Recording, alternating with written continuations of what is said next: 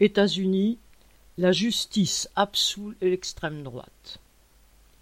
L'acquittement, le 19 novembre, du milicien d'extrême droite ayant tué l'an dernier deux manifestants antiracistes à Kenosha, dans le Wisconsin, a provoqué l'indignation et des manifestations de protestation dans plusieurs villes.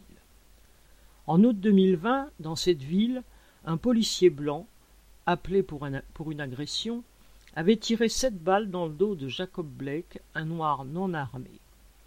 La police avait initialement menotté Blake, bien que gravement blessé, à son lit d'hôpital. La suite est un exemple de cette justice au service de la police, ignorant ses victimes, surtout lorsqu'elles sont noires.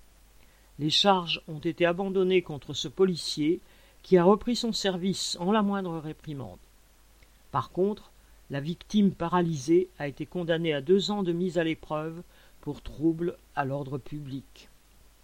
Ce type d'injustice raciste s'est tellement répété dans l'histoire américaine que l'indignation ressentie au moment des tirs contre Blake s'est tout de suite exprimée dans les rues de Kenosha plusieurs soirs de suite, sans attendre grand-chose du système judiciaire.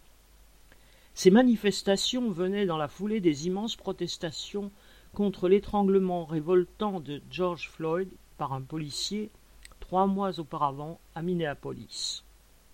À Kenosha, ni les autorités de la ville, du comté et du Wisconsin, toutes démocrates, ni la police locale ou de l'État, ni l'extrême droite ne voulaient tolérer les manifestations. Se constituant en milice armée, sous l'œil approbateur de la police, les considérant comme des supplétifs pour maintenir l'ordre raciste, l'extrême droite a provoqué les manifestants. C'est ainsi que deux d'entre eux ont été tués et un troisième blessé par des miliciens. En fuite, le tireur, Kyle Rittenhouse, a pu passer les barrages de police et rentrer chez lui sans encombre, tant la complicité des forces de l'État avec les apprentis fascistes était évidente. Ce n'est que le lendemain qu'il s'est rendu de lui-même. Après deux mois de prison, il était libéré sous caution. Un an plus tard, lors de son procès, il a plaidé l'autodéfense.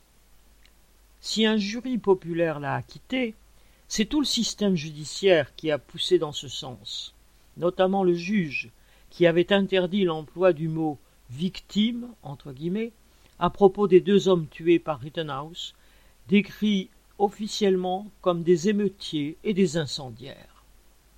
Joe Biden s'est dit en colère, entre guillemets, après ce verdict, en appelant immédiatement au calme. Ce n'est pas du côté du président démocrate que ceux qui sont révoltés par ces injustices peuvent trouver un véritable soutien contre le racisme de la société et de tout l'appareil d'État. Lucien Détroit